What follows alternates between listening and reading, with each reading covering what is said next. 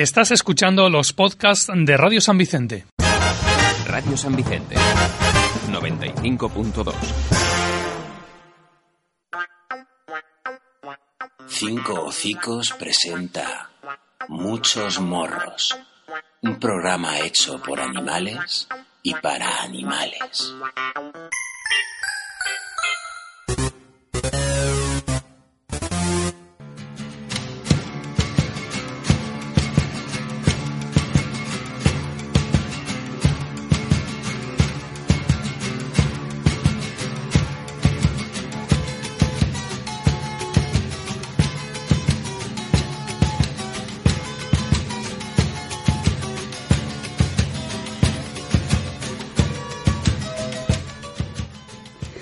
Buenas tardes, noches, compañeras, compañeros. Ya estamos de vuelta de las vacaciones para quien las haya tenido y de las navidades para quien no. Y bueno, pues eh, traemos eh, novedades. Esta tarde hablaremos con Nacho Marvá. Buenas tardes, Nacho. Buenas tardes. Eh, a Rubén lo dejamos todavía de, de la resaca de las, de las fiestas. Y tendremos también el honor de hablar con José Enrique Zaldívar, que, bueno, pues hoy nos contará varias cosillas relacionadas con el mundo de la tauromaquia y con en, en general el maltrato y el bienestar animal. Eh, os hablaremos de una campaña que se ha puesto en marcha a favor de la Asociación Cinco Cicos, que además, pues bueno, implica algo más, no solo la recogida, que esperemos se consiga mucho alimento y muchos enseres, sino de lo que, de quién la promueve y, bueno, pues lo que supone para el, el, chute de energía que supone para la asociación, para seguir trabajando. Y nuevos proyectos que tenemos en marcha y que dan un gran giro a, a Cinco Cicos, así que sin más. Animales y bestias varias, empezamos.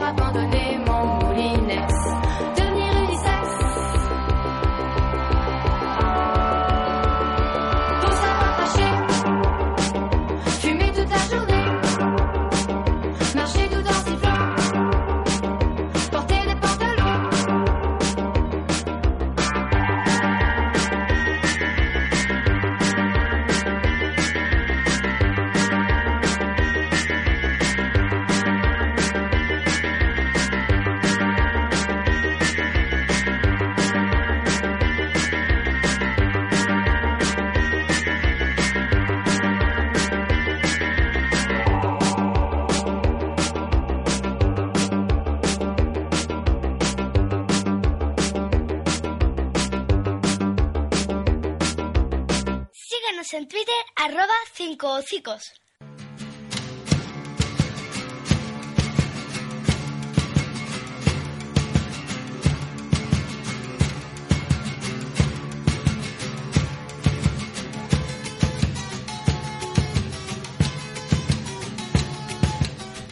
Bueno, pues lo dicho, con todavía la resaca de las vacaciones y, y- las no vacaciones, hablamos con Nacho que nos cuenta esta semana nos vamos al campo de la medicina, de los medicamentos. Sí. ¿Qué está pasando? Bueno, pues que iniciamos el año un tanto revueltos y, y eso, pues bueno, eh, puede condicionar en un futuro muy próximo pues los tratamientos sobre nuestras vamos, sobre, sobre nuestras Campinches y campinches carpinches y pinches en general. Sí. Y pero como tema revuelto, ¿quién ha revuelto el tema? ¿Qué está pasando? ¿Qué, qué ocurre? Bueno, esto es, un, ¿en qué esto es un tema que viene de muy atrás. Lo que pasa es que hasta ahora había estado en calma y parece pues que se ha movilizado a final de año y, y, bueno, paso, paso un poco a explicarlo. Como, bueno, como todos sabemos, pues los medicamentos es- no, no- no son digamos que elementos de libre dispensación, sino que están sujetos a una prescripción y se supone que existen unas leyes para controlar pues los medicamentos tanto en humana como, como en veterinaria. En veterinaria son especialmente importantes puesto que para determinadas situaciones pueden acabar en el consumo humano. Entonces, pues ahí son más estrictos en, en- en todo lo que son animales que, que luego van a pasar a ser de consumo humano. Pero hasta ahora en, en los animales, digamos, de compañía, pues la situación había sido un poco diferente. Entonces, pues bueno, los veterinarios eh, quizá no hemos hecho nuestro trabajo durante estos años a la hora de, de- decir, no hemos hecho nuestro trabajo. Los organismos colegiados han intentado hacer su trabajo, pero los gobiernos no han permitido que ese trabajo siguiera su fruto. ¿Y cuál es este trabajo? Es permitir que los veterinarios decidan sobre la prescripción de sus animales en condiciones. Es decir, Estamos sometidos a- al comercio de los productos. Los productos para poder ser prescritos sobre un animal tienen que tener una indicación y tienen que tener una autorización. Sabemos que todos los medicamentos necesitan pasar una serie de controles para poder ser empleados. Y al final esos controles o esas licencias las obtienen las farmacéuticas. Porque si no es la farmacéutica la que obtiene esa licencia, no la va a obtener nadie. Aunque existan muchos estudios de universidades o, o estudios públicos o privados que acrediten que cualquier tipo de molécula sirve para determinadas patologías o determinadas enfermedades en bueno, y diferentes especies. Entonces, bueno, pues hasta ahora los veterinarios, aún existiendo una, una ley sobre la prescripción, pues bueno, eh, habíamos ido haciendo nuestro trabajo, pero ahora pues parece que, que el departamento de, de farmacia, ¿vale? Se ha puesto las pilas y va a empezar a hacer inspecciones en las clínicas y en todos los establecimientos de, digamos, en los cuales pueda haber medicamentos para ver si realmente se cumple la ley y se regula. Entonces, ¿qué ocurre? Que eso nos ata mucho, mucho, mucho, mucho nuestra capacidad de actuar. Es decir, a ver si, se, si existe una- un medicamento con un nombre propio destinado a los animales y existe como un genérico o como uno eh, eh, mm, destinado a humana que se pueda utilizar también, estáis obligados, a ver si lo he entendido bien, ¿eh? Yo, a ver, Ujú. estáis Sí, sí, sí. obligados a, a prescribir A prescribir el producto de veterinaria. ¿Y qué diferencia habría de uno a otro? Pues hay una. Principalmente, nosotros lo marcamos por dos situaciones. Vamos a ver, eh, sí que me gustaría eh, diferenciar dos problemas. Un problema es el del depósito de medicamentos veterinarios en clínicas veterinarias. Muchas veces la gente se enfada con nosotros porque vienen a la clínica a comprar un producto veterinario y nosotros les decimos que nosotros no podemos vender productos veterinarios, que como mucho podemos darlo como tratamiento, podemos cederlo de nuestro botiquín. Nosotros lo tenemos en nuestro botiquín y como sabemos la dificultad que hay de poder llegar a ese medicamento en un corto plazo de tiempo, entonces nosotros cedemos ese medicamento para que el animal inicie el tratamiento cuanto antes. Entonces, al no explicar esto correctamente durante tanto tiempo a nuestros clientes, pues ha parecido que nosotros somos establecimientos que podemos vender medicamentos y eso no es así. Muchas veces la gente viene y asocia que puede venir a una clínica y pedir un antiparasitario. Vengo a por el antiparasitario. Nosotros no podemos vender antiparasitarios. Nosotros podemos valorar al animal y si consideramos que es necesario eh, el uso de, Tratarlo de un antiparasitario, pues entonces podemos prescribirlo y si en ese momento está en consulta, nosotros podemos aplicarlo. Pero nosotros no puede venir una persona a, a- a pedir un cualquier tipo de medicamento, pero tan sencillo como, Como como un una pipeta, antiparasitario, por como una pipeta o como un collar. Entonces, claro, eso eh, hasta ahora nosotros, pues, pues muchas veces no, no, los veterinarios en general, quizá no nos hemos dedicado a explicarlo correctamente.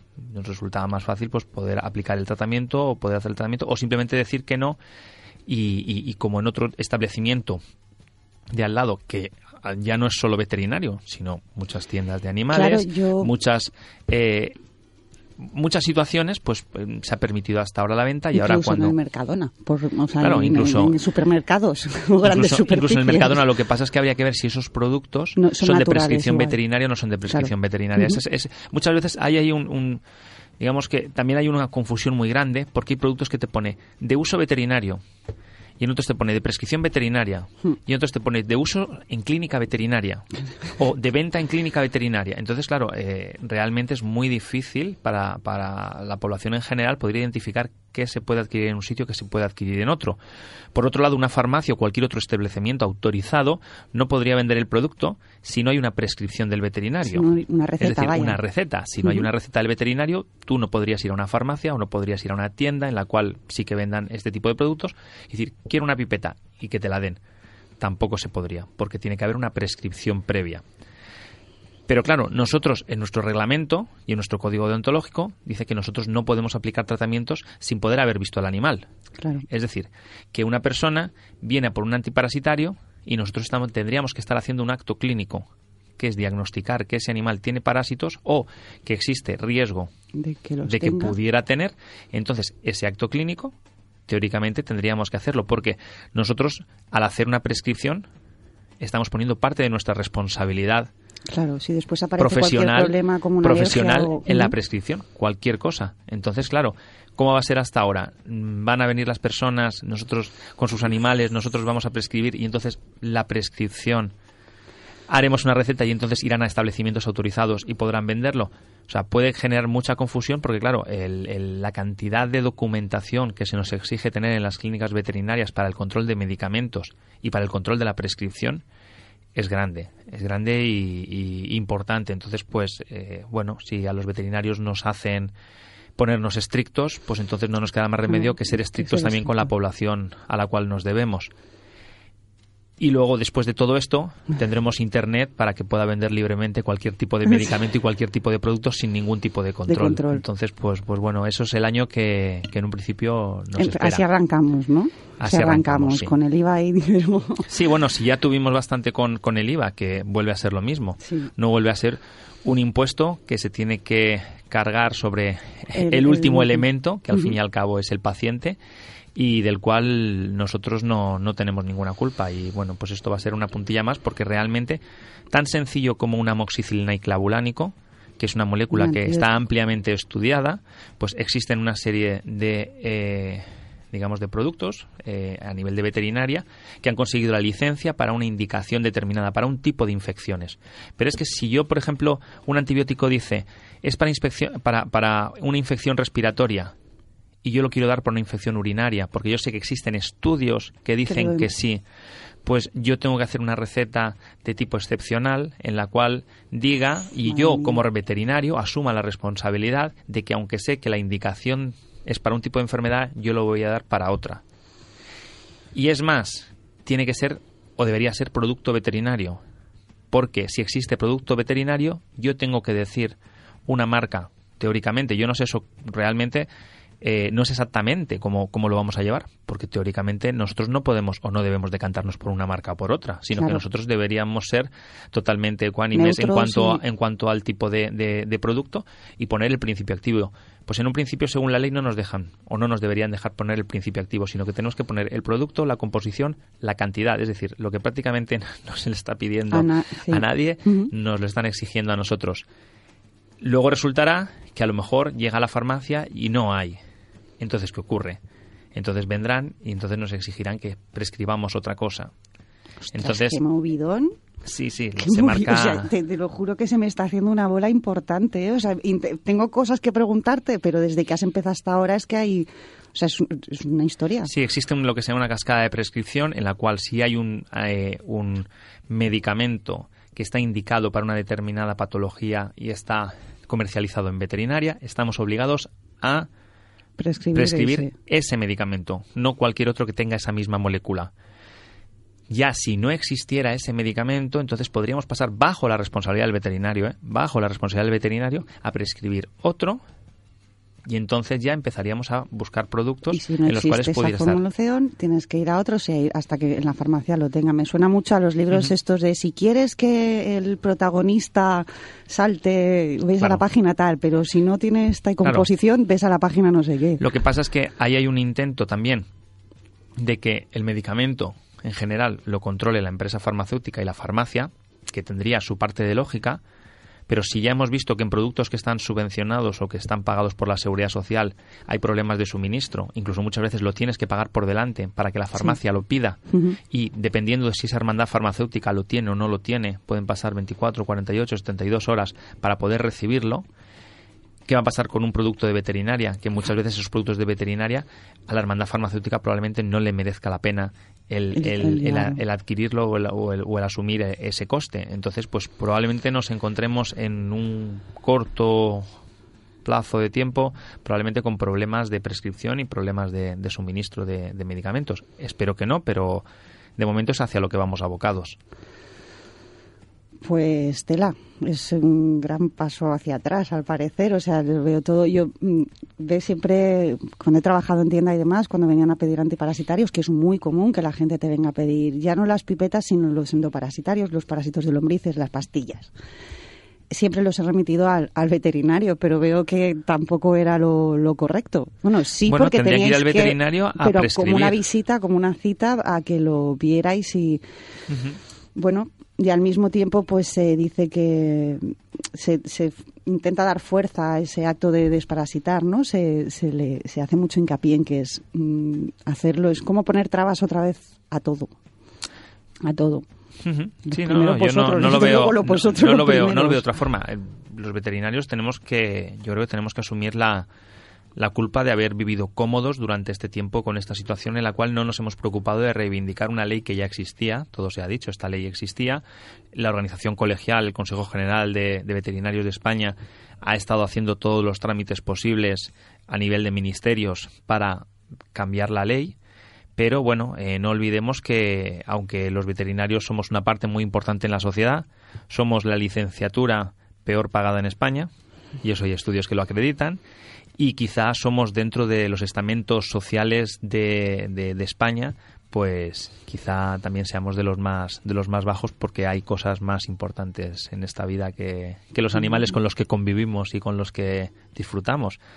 Entonces, pues bueno, pues quizá los veterinarios también hemos, tenemos, yo creo que tenemos nuestra culpa de no haber sabido reivindicarnos y, y haber intentado sobrevivir y no, y no defender, defender lo que nos corresponde, porque en esta sociedad pues parece que solo nos defendemos y solo saltamos cuando nos vemos Cuando con el agua al cuello. Entonces queremos que todo el mundo nos ayude y eso pues los veterinarios no, no somos diferentes al resto de españoles. Así funciona España. Así funciona. Bueno, yo aprovechando que dices, no sé si tienes algo más que añadir del tema de los medicamentos y demás.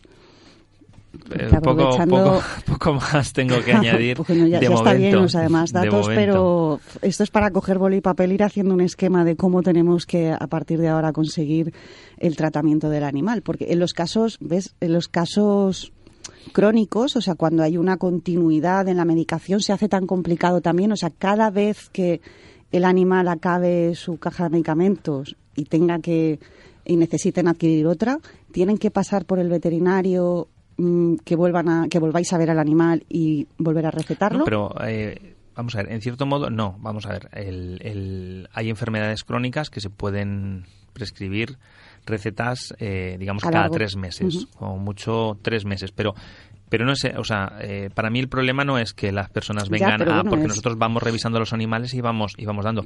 La cuestión es, por un lado, la incapacidad que vamos a tener los veterinarios de tener, La poca digamos que que, tenéis. que un- un- una capacidad de poder dar medicamentos rápidamente a, a- a- a nuestros pacientes y luego probablemente la dificultad que tengan estas personas, Para primero, de poder adquirir estos productos y segundo, a qué precios los van a adquirir.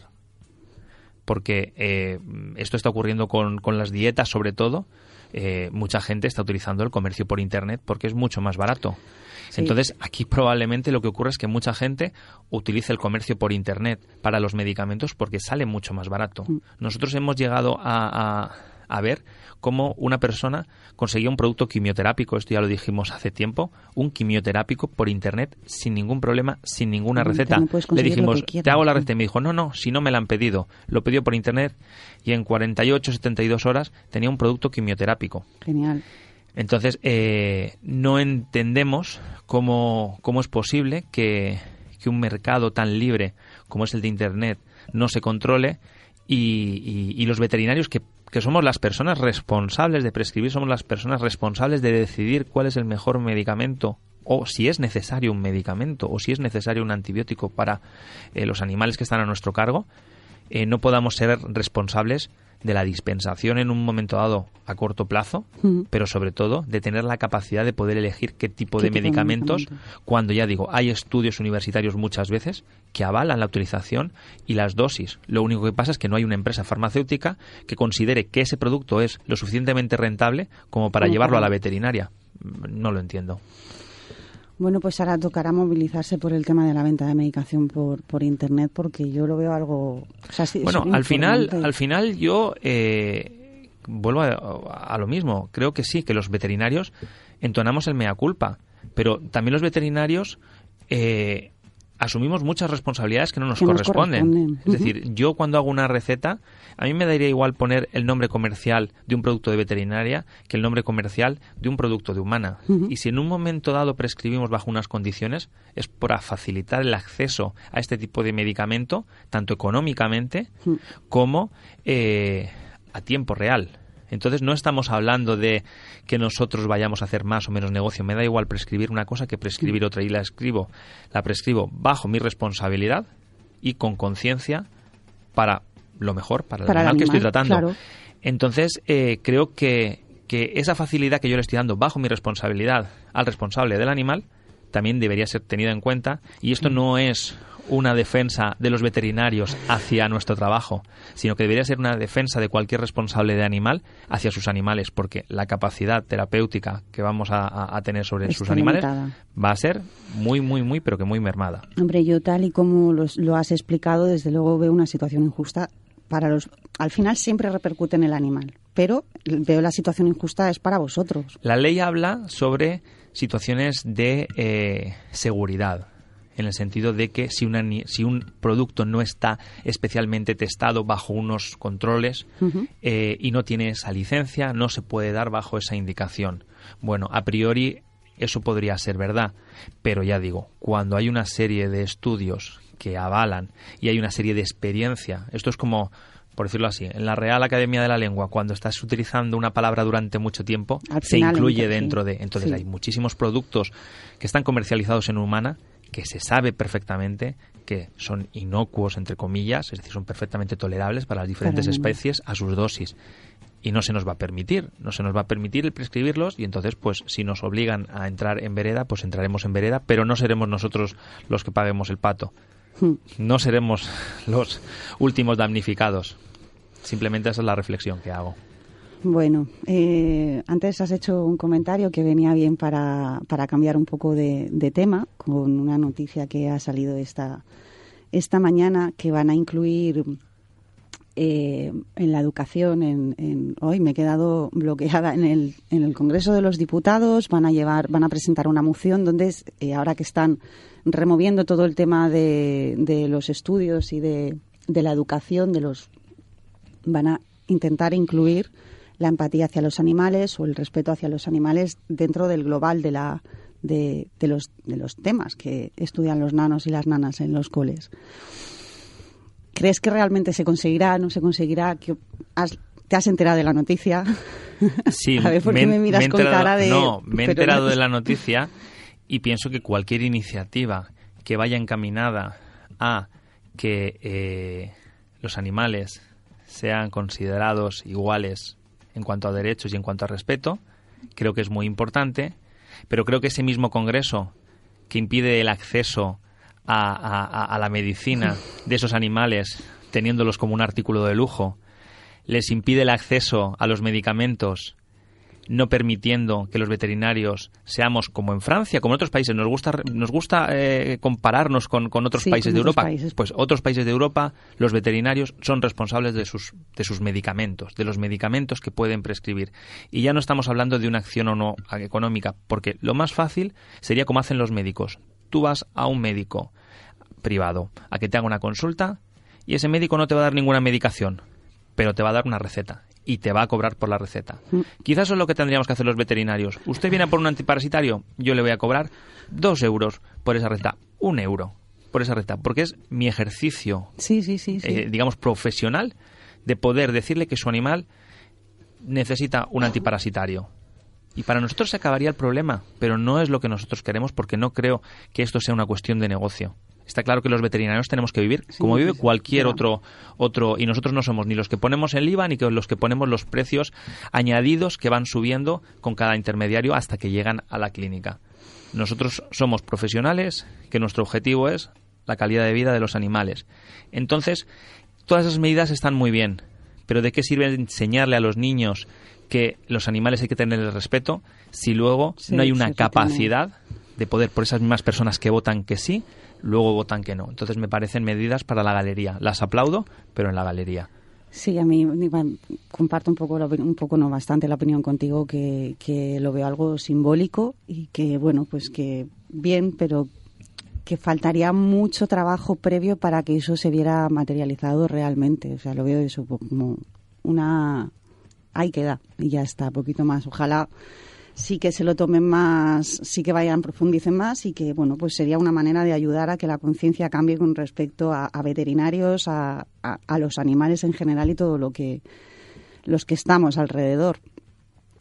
Pues nada, eh, Nacho, vamos a escuchar eh, a José Enrique Zaldívar a ver si, si nos cuenta algo sobre la escuela de tauromaquia de Batán. Y espero que hayas hecho los deberes, que hayas visto el documental Tauromaquia y aprovechamos que lo tenemos al otro lado del teléfono para que ya que no está Rubén, pues, pues entre José Enrique. Eh, hay que darles también la enhorabuena. Ahora, ahora se la daremos directamente porque, bueno, pues a Batma, te incluyo, que tú también eres abadmanero, pues sigue creciendo a pasos agigantados. Buenas mm, tardes, noches, José Enrique. Buenas tardes. Feliz no es año. abadmaneros, es abadmeros. Advat, vale, perdón. Sabía que lo ibas a decir. Buenas tardes, José Enrique.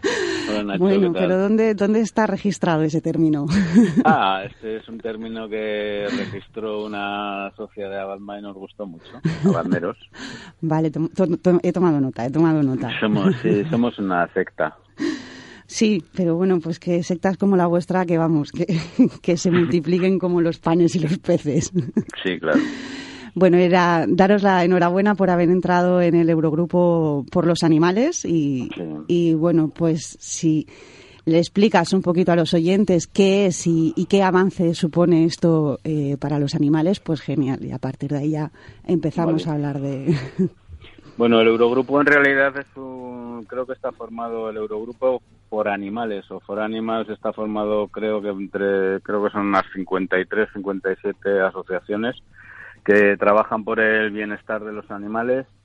Pero bueno, en principio en España estaban Anda y Fada nada más y ayer tuvimos una reunión por Skype con ellos para darnos la bienvenida y lo cierto es que lo que hacía falta en este, en este Eurogrupo es, eh, bueno, pues eh, digamos, el, la base científica de numerosos informes o peticiones que se hacen a la Unión Europea sobre el bienestar animal. Y bueno, pues Abadma lo que va a hacer es aportar la ciencia o la conciencia, como solemos decir nosotros, porque ellos, bueno, pues ellos, claro, ellos buenamente hacen lo que pueden con el bienestar animal y a través de sus conocimientos, pero si todos estos informes y todas estas peticiones se hacen a través de una base científica, que es lo que vamos a aportar nosotros, pues entendemos y ellos han entendido perfectamente que bueno que vamos a hacer un activo muy muy importante. De hecho, el 16 de marzo nos vamos a reunir en Estrasburgo con comisarios europeos y bueno, eran un- dos informes que vamos a presentar, uno sobre la matanza sin aturdimiento eh, de los ritos halal y el judío eh, el otro sobre el incumplimiento de la normativa europea sobre el transporte de toros de Libia. Y de hecho ayer pues decidieron Fala y Anda unirse a esta petición, con lo cual ya tenemos dos asociaciones importantes a nivel de bienestar animal en España y en Europa. Y de hecho hemos conseguido además que dos importantes asociaciones de veterinarios, una holandesa y otra alemana, pues se unan a nuestra petición. Eh, bueno, pues eso, vamos a aportar la, la ciencia, porque el Eurogrupo antes estaba bastante dirigido por grupos de veterinarios, pero bueno, por lo que nos han explicado, pues ha habido, desde hace unos años hubo un cambio y en vez de que los veterinarios eran los que pasaban la información a las asociaciones que presentaban las peticiones, pues, eh, pues bueno, pues fueron las asociaciones las que sin contar con los veterinarios presentaban ese tipo de iniciativas. Así que bueno, pues eh, no sé, más trabajo, Más trabajo. más trabajo. Pero bueno, te gusta.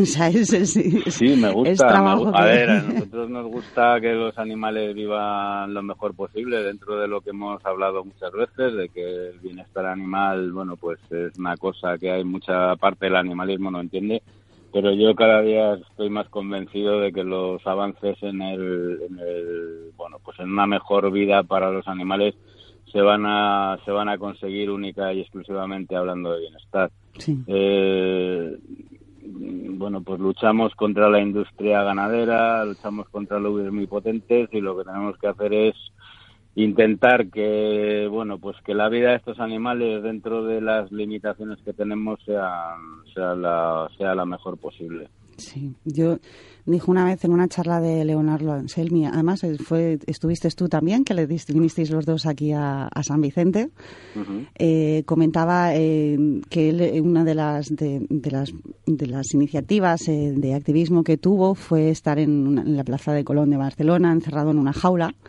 Sí. eh, durante 24 horas, no sé si eran 24 o 48 horas. Y mm, bueno, mm, todo el mundo estaba en medio de la calle y todo el mundo lo podía ver. Y él decía, su experiencia personal decía que, bueno, pues que una jaula, que si en ese momento hubiera tenido un metro más de jaula, que lo hubiera agradecido muchísimo, ¿no? Y cuando hay gente que Claro. quizás dice que el hacer crecer esa jaula no es defender a los animales, pues es una mejora. Es una Pues mejora, sí, indudablemente. Claro, pero esto ya lo comenté en el último programa. Esto lo, bueno, lo he vivido en primera persona en Almagro, ¿no? Cuando, cuando, pues un montón de ponentes hablaban del bienestar animal en, de los peces, de los animales de los zoológicos, de los cerdos en sus explotaciones, de los bóvidos en intensivo y en extensivo. Bueno, pues yo me di cuenta de que, de que los veterinarios somos bastante receptivos a, la mejor vida posible para los animales, pero no podemos sacarlos a muchos de ellos de, de la utilidad y de la explotación en las que en la que las- los tenemos. Entonces, bueno, pues hay muchas iniciativas europeas, pues la de los conejos, ahora se está trabajando desde el grupo en el tema de evitar la, ¿La bueno, de- la castración y de las amputaciones y todas estas cosas. Eh, bueno, es lo que les podemos lo que les podemos dar y lo que les podemos dar desde el punto de vista de la opinión pública. El martes estuve reunido con gente del movimiento animalista y se lo dejé bien claro. Desde determinadas tribunas de opinión y de cara a la opinión pública en general, porque vivimos en un mundo los animalistas, que yo no soy animalista, pero bueno, si me queréis llamar animalista no me importa. No, no, no, no. Vivimos en No, un mundo no, endogámico, ¿no? Sí. Vivimos en un mundo Sí, endogámico sí, y entonces lo que tenemos que hacer es intentar llegar a los ciudadanos de a pie, a la gente que no entiende absolutamente nada de esto, a la gente que realmente cuando ve un filete en un plato o un pez muerto que se está comiendo, pues eh, entiende que no entiende lo que ha pasado anteriormente con los animales Mm. y, y bueno, y intentar explicárselo, pero desde una perspectiva un poco... Uh, pues, un humilde, no sé, o sea, de- de- sin, Sí, sin bueno, pretender increpar a nadie. Lo puedes llamar como te dé la gana, pero, pero es que yo es la única vía. Yo estoy harto de estoy harto de De dirigirme. vernos las hoy- mismas caras siempre. Claro, te diriges a las mismas caras, y Nacho se dirige a las mismas caras, y Rubén a las mismas caras. Hmm. Entonces tenemos tenemos que abrir nuestro nuestra sapiencia, nuestro conocimiento y nuestra ciencia y explicarle a la gente un montón de cosas que son sumamente básicas para que las entiendan. Y en el momento en que entiendan eso, pues bueno, pues podemos podemos ir todavía mucho más lejos. Sí. Yo no me niego a ir más lejos, pero pero partiendo de que bueno de que el edificio hay que empezarlo por los cimientos, los y no por cimientos. los techos. Creo que es imprescindible el captar a esa gente que por desconocimiento no, no se involucra absolutamente en nada y bueno, por lo menos que la gente esté informada. A partir de ahí decida lo que decida, ya por lo menos decide con una base y con un y con un conocimiento, pero pero sí que es verdad que son siempre los mismos y, Sí, y pero así es no se que- avanza. No, pero es que además desde lo más básico, que es el animal de compañía, Sí. que es de lo que te solemos tratar en tu programa o de, o de determinados espectáculos, es que desde el partiendo de la base del absoluto desconocimiento, que, fíjate Nacho de lo que he hablado y he hablado y he vuelto a hablar sobre este tema en el programa, si la gente no conoce esto, pues ¿de qué le vas a contar Claro. de una vaca, de un pollo o de un cerdo? Sí, sí, sí, sí. sí. Pues bueno, pues vamos a vamos a darle la vuelta a la tortilla y vamos a empezar a bueno a la tortilla con huevos o Con huevos huevos, veganos. sí. Con o huevos de plástico, ecológicos con- o camperos.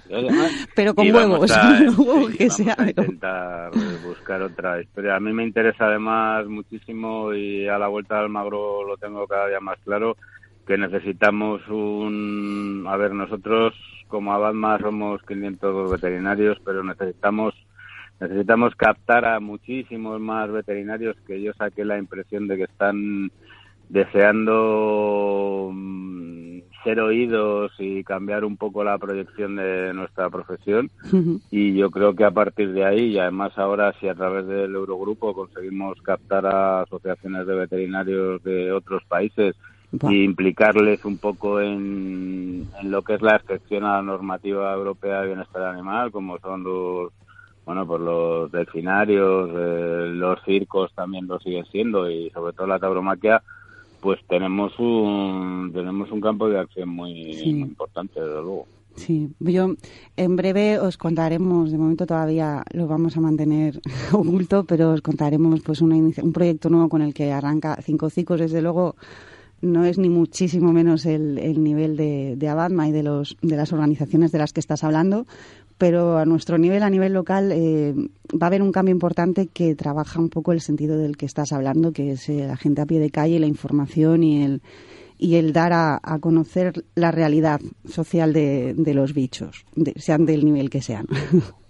Pues sí, Así y además que- eh, espero sí, ¿no? Lo- y lo más importante es que la información que fluya sea información... Conciencia. Con, sí, pero contrastada sobre todo, ¿no? Porque cuando te metes en algunos sitios, Sí, no, yo la siempre de- información de- que te encuentras es para salir corriendo. Desde Cinco Cicos, bueno, siempre para, sobre todo para temas específicos contamos con, con puntualmente, pues en este caso hemos pringado a Nacho. para- o sea que estoy trabajando con Rubén, en fin, pues siempre desde entendiendo que yo no soy la persona indicada para según qué temas, pues eh, contar con el mejor equipo posible y que mejor pueda proporcionar esa información y con una argumentación que, que bueno, pues que no puedan tumbar.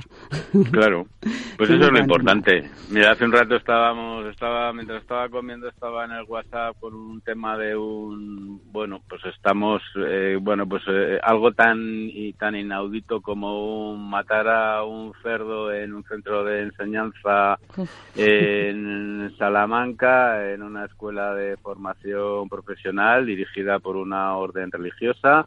Eh, no sabemos todavía si el cerdo estaba aturdido o no estaba aturdido, pero claro, incumpliendo absolutamente la legalidad. Entonces, bueno, pues estaba debatiendo en el foro si esto es legal, pero ¿cómo va a ser legal matar a un cerdo eh, con aturdimiento o sin aturdimiento en un centro de enseñanza, Sí. en presencia de gente? O sea, mm, pues la gente pregunta, ¿no? Pero la gente pregunta, la gente pregunta, la gente no busca. Sí, Porque sí, claro, yo he tardado 10 minutos en encontrar que es ilegal lo que han hecho. Sí, sí. Cuesta tanto.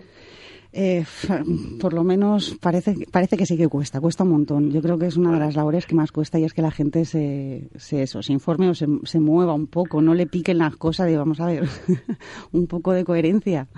Claro, Pero de bueno, sentido común sí. y, de, y de pensar. Y de pensar. Sí, Que no hace falta que piense usted como yo, pero que por lo menos que usted piense. sí. o lo intenten. No, no, no vayamos por donde no debemos. Bueno, pues José Enrique, te, va- nos vamos a aprovechar de ti. eh, porque esta semana íbamos a comentar el documental de Tauromaquia y qué mejor que, que contigo Sí. para, para comentarlo. De Alecos, ¿no? De Jaime Alecos, sí, de Pacma. Sí, bueno, yo lo vi, lo vi unos días antes de que se estrenara. Bueno, pues igual que hay, yo, bueno, pues me hicieron una pequeña entrevista. Igual que lo comparé un poco con el documental de Santa Fiesta. Pues Santa Fiesta era un documental que, que reflejaba un poco lo que envuelve a este tipo de festejos, aunque no eran exclusivamente dedicados al tema taurino. Y sin embargo el documental de este hombre es brutal. Yo, fíjate que he visto muchísimos festejos taurinos, he documentado muchísimos festejos taurinos, pero es que las imágenes son brutales, son brutales porque prácticamente todos son primeros planos de estos animales durante su lidia y bueno y, y de alguna manera corroboraba todos los informes que desde Abadma pues hemos ido recabando a lo largo de estos años Sí. el enorme padecimiento que tienen estos estos pobres pues, estos pobres bóvidos eh, agresivos y demoníacos durante los 15-20 minutos que los tienen en, la arena de una de una plaza. Las las expresiones son impresionantes y, y bueno y otra cosa muy buena que tiene el documental es que de alguna manera refleja también los los bueno, los rostros y los Sí, no solo y los toro. gestos de los toreros y de, y de los eh, subalternos que, Sí. que están con ellos en el ruedo. Es brutal. Ahí yo, bueno, yo entiendo que, claro, que te pasa, te pasa la mayoría de las veces con la gente. Tienes que ver esto para, para entenderlo y para explicártelo y para intentar argumentar en su contra, pero todo, no, esto me horroriza, esto no lo quiero yo ni Sí, ver, no, esto no puedo aguantar esas soporto. imágenes. Pues hay que aguantarlas, hay que aguantarlas, porque claro, luego es lo que te decía antes, ¿no? Luego te metes en determinados foros de opinión y lees unas cosas que dices, bueno, pues oiga, no sé, aguante usted cinco minutos o aguante usted simplemente la lidia de un toro para tener eh, para tener un soporte argumental de lo que está usted contando. Claro. El otro día desde un no sé, bueno, era desde México. Yo una vez cuestioné desde nuestra web un... Eran unos dibujos animados que habían hecho sobre la idea de un toro y me pareció inaudito que esta gente que se supone que entendía la tauromaquia eh, reflejara la idea de un toro como la habían reflejado, porque si el- los dibujos animados duraban cinco minutos, cuatro minutos y medio no decían más que absurdeces y tonterías. Bueno, pues entonces te, te ves un trocito del documental de Alecos y saca tus propias conclusiones Sí. y, y explícalas con, con, con el conocimiento. Si no hay que engañar a la gente, a la gente no hay que decirla, como decía este, que si la vaselina en los ojos, que si que si sustancias irritantes en las pezuñas, que si los cuernos cortados, eh, tal. No, pero que es que si no hace falta. Si es que con ver eso, Con esas imágenes. a mí lo que me gustó, sí, lo que me gustó el documental es que lo refleja absolutamente todo, pero, pero claro, si la gente no lo ve, no Sí. es que el toro tiene un sistema nervioso, ya, pero, pero hay que ver, hay que ver lo que, lo que este hombre ha reflejado, que es realmente impresionante. La verdad es que he de, apuntar que bueno que el, el documental está hecho de manera no lucrativa, o sea, aportó él todos los medios para que se llevara a cabo y vamos que no tiene una finalidad económica que aunque la tuviera va a decir lo mismo porque las imágenes Sí, son claro. impresionantes, pero o sea, lo que transmite es es un poco pues desmenuza una corrida de toros pero desde el punto de vista y con pues con las expresiones sobre todo centrado en el toro pero al mismo tiempo la antítesis como bien dices de del que comete ese el que, que hace ese sufrimiento hacia el toro eh, Nacho que tu opinión sobre el documental lo has llegado a ver de verdad Sí, sí, lo he llegado, lo he llegado a ver. Pues poco más se puede, se puede decir, más que realmente es, es un poco la reflexión de que, de que todo queda en la plaza. Es decir, realmente hay, hay, hay una barrera entre, entre lo que ocurre fuera de la plaza, que es la población en general, que no es que no entienda, es que no quiere entender ni quiere comprender, porque eh, no, no quieren ver lo lejano para no ver el sufrimiento. Esto es como el que va a ver determinadas películas, porque es que no, yo quiero estas películas que sé que son tontas, pero las veo porque no quiero sufrir. Porque bastantes cosas tengo yo en mi vida como para encima preocuparme del sufrimiento.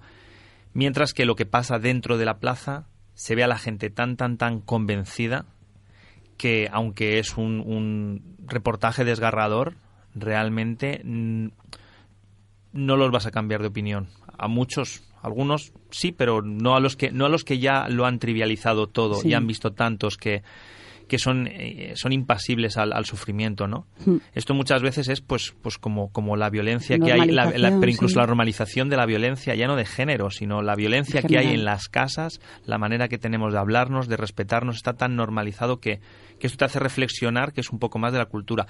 Afortunadamente, la reflexión que saco yo de esto es que precisamente gracias a esa barrera que ponen ese muro que hay dentro fuera, si no es por la labor de las asociaciones que No estamos trabajando en ello, sí, sí, pero que si no es por eso, realmente esto va a ser autolimitante y esto es cuestión de las generaciones que Sí. quedan, que, que desaparecerá irremediablemente y afortunadamente.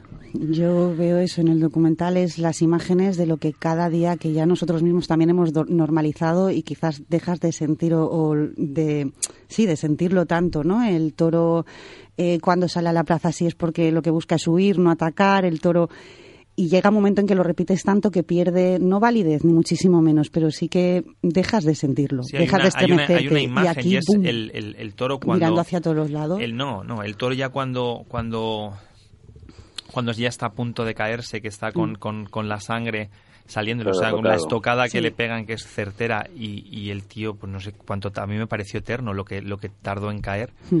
¿Por qué? Porque estaba herido de muerte, pero tardó en caer. O sea, la agonía de, de, de ese, de ese momento que fue interminable, no sé, que pudo durar dos minutos, y el animal no caía y no caía, eh, es brutal. O sea, eso a quien no le impacte es que no, no tiene, vamos, no tiene corazón.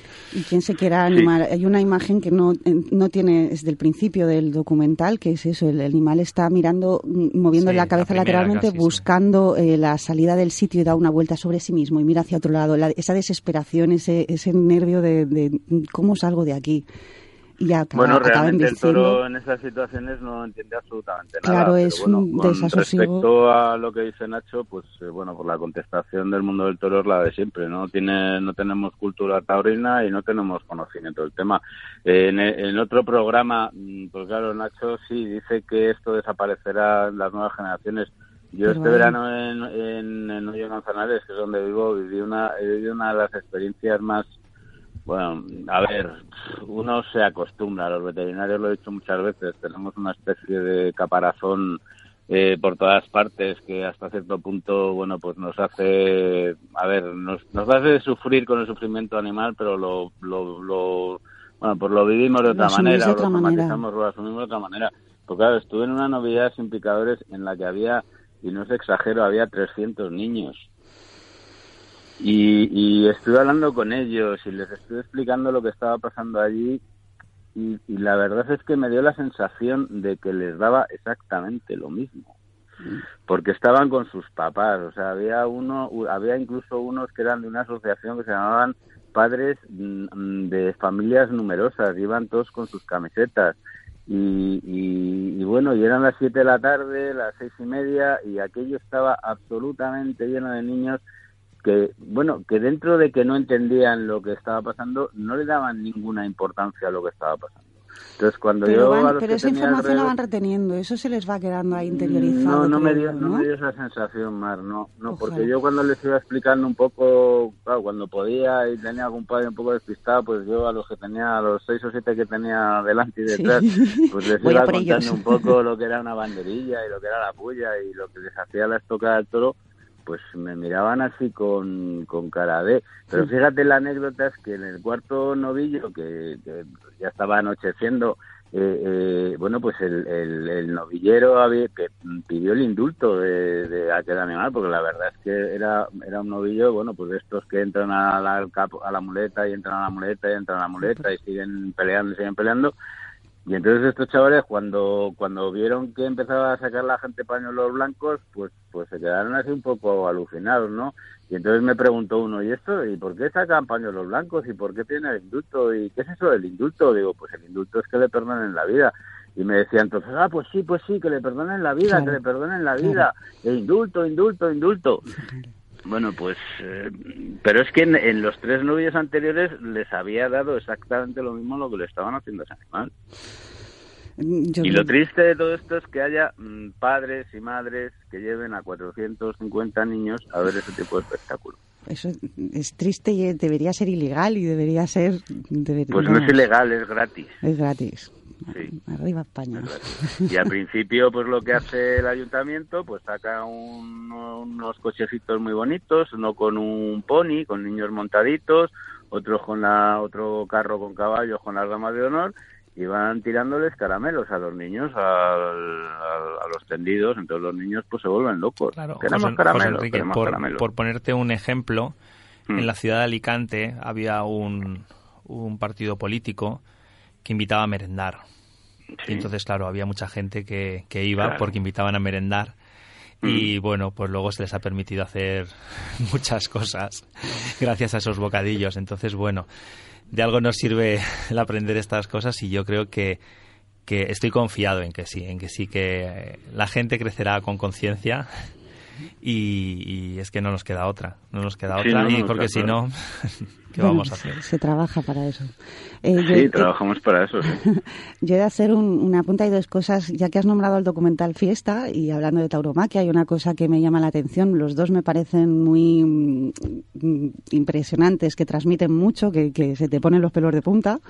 Y en los dos eh, son mudos y la música también tiene mucho que, que decir, ¿no? El cómo acompaña las, a esas imágenes, pero sobre todo eso que es el, en imágenes ver lo que cada día escuchamos en referente pues de asociaciones como Abatma o como cualquier otra asociación que esté en defensa de los animales.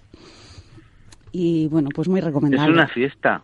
Es una fiesta, es una tradición y es arte y es cultura, así es que es un poco enfermizo relacionar Bueno, todo pero, es- eso. pero yo creo que en el fondo es fiesta. Porque, claro, ayer me preguntaban sobre el tema de por qué los festejos en plaza van a menos y los populares van a más. Pues porque es fiesta.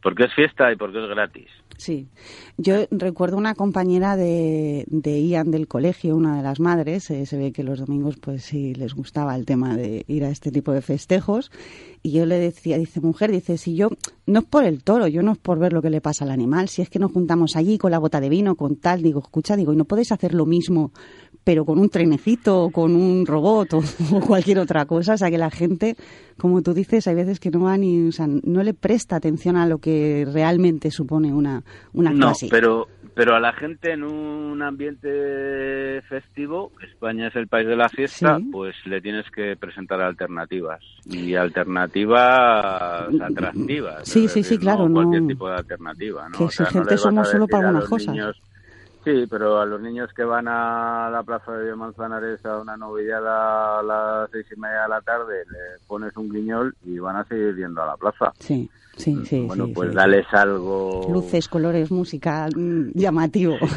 Algo atractivo, algo atractivo, claro. Bueno, Se puede pues- hacer, pero también, bueno, pues todo esto depende de los organismos públicos, Claro. ayuntamientos Claro. y tal, ¿no? Entonces, tampoco es que entiendo que estén muy sobrados de imaginación. Bueno, pero pueden contar con la gente, que sí que alguno hay por ahí es, es apropiado para eso.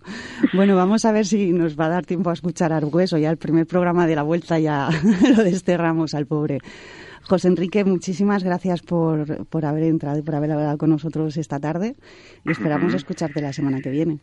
Muy bien. Y con buenas Un besito. noticias. Muchos besos. Un abrazo, Nacho. Un abrazo. Hasta luego. Adiós. Hasta luego.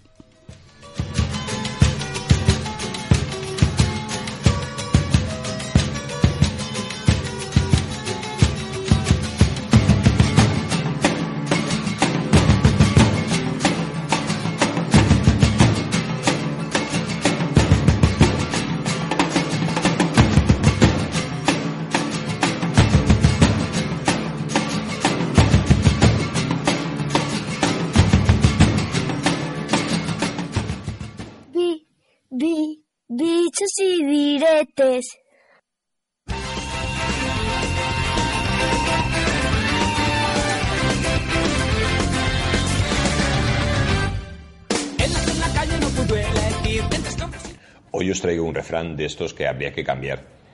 Habría que cambiar porque no me gusta. No me gusta. Y supongo que a la mayoría de los que estáis oyendo, pues tampoco gustará. a cada cerdo le llega su San Martín.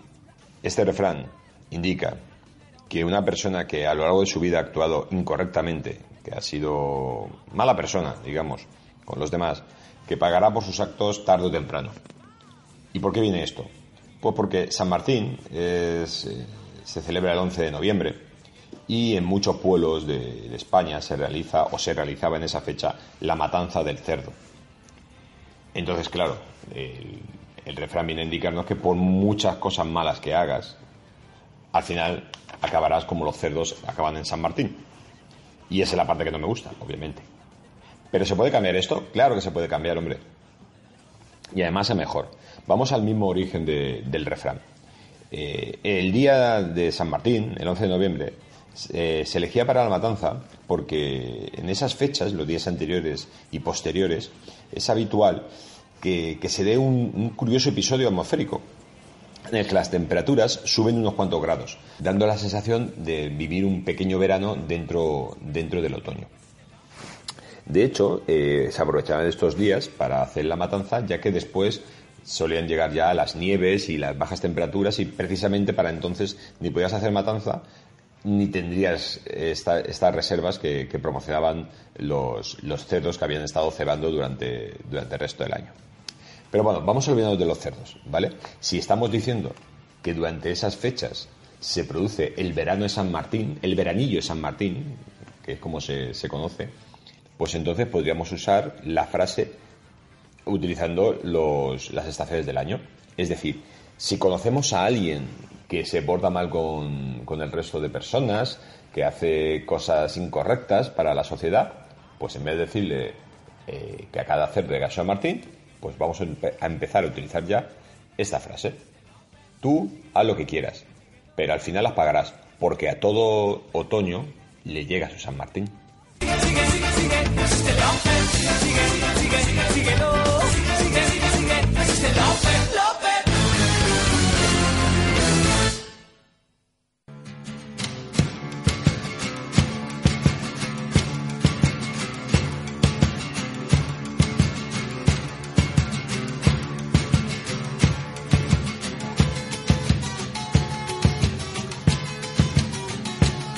Bueno, pues ya nos acercamos al final del, del programa, pero os tenemos que contar que, bueno, pues eh, es mm, el Centro de Recursos Juveniles de aquí de San Vicente, Los Molinos, que es un espacio, pues eso, en el que tienen acceso libre todas las chavalas y los chavales de- del municipio y que no son del municipio con distintos recursos, hacen talleres, hacen, hacen infinidad de iniciativa. Bueno, pues eh, últimamente hemos dado algún curso por allí y algunas de, las usuarias y los usuarios pues han decidido que se están enterando de la problemática de los animales y que van a hacer una campaña de recogida de alimentos y de enseres para la asociación. Eh, esta campaña será desde el 27 de enero, que habrá una gran fiesta. Han montado, bueno, yo no sé el, el follón que han montado allí de talleres, de pintacaras y de historias para toda la familia. A puertas abiertas puede entrar quien quiera, con entrada libre, pero llevando una pequeña aportación que irá destinada a los animales. Desde aquí, pues bueno, eh, cuando la asociación a lo que se dedica es a la educación y a que se cojan otros valores y se deje un poquito la tauromaquia a un lado y fomentar la empatía, que, tengan una iniciativa así que salga de ellos, pues es de agradecer y como os decía al principio del programa, un chute de energía para, para ver que vale la pena y para seguir luchando en esta, en esta línea. Así que bueno, pues encima vosotros tenéis que apoyar esta iniciativa y no y que noten un fuerte apoyo, así que pasaros el día 27 de enero a partir de 6 a 8 de la tarde por el Centro de Recursos Juveniles Los Molinos, Los Molinos que está en la calle Enric Palor. Mejor buscarlo por Facebook o por Internet y aseguraros de, de la dirección porque soy un poco despistada. La campaña se llama Échales una pata. Y bueno, pues, pues Nacho, no sé si tienes que decir algo sobre la campaña, si te parece bien, te parece mal. Me parece bien el, cualquier iniciativa que sea para pues eso, para beneficiar a, a los animales que, que necesiten recursos, pero sin olvidar que el objetivo de Cinco Cicos es educacional Sí, pero bueno. y eh, no de tenencia. Por eso, precisamente, me gusta que la iniciativa haya sido de ellos, porque de alguna manera hemos sabido transmitirles la- esa realidad. Y nos despedimos. Nos vemos en las calles. Un abrazo, Nacho. Un abrazo.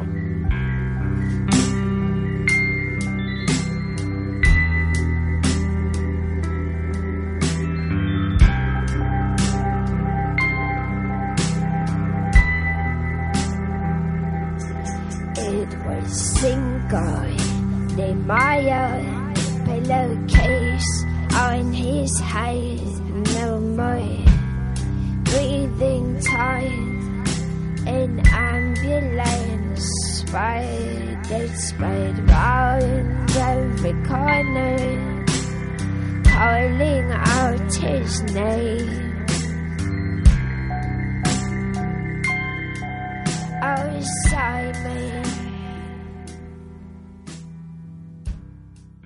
Gracias por escuchar o descargar nuestros podcasts. Síguenos en la 95.2 y en www.radiosanvicente.com o en nuestra aplicación para dispositivos móviles.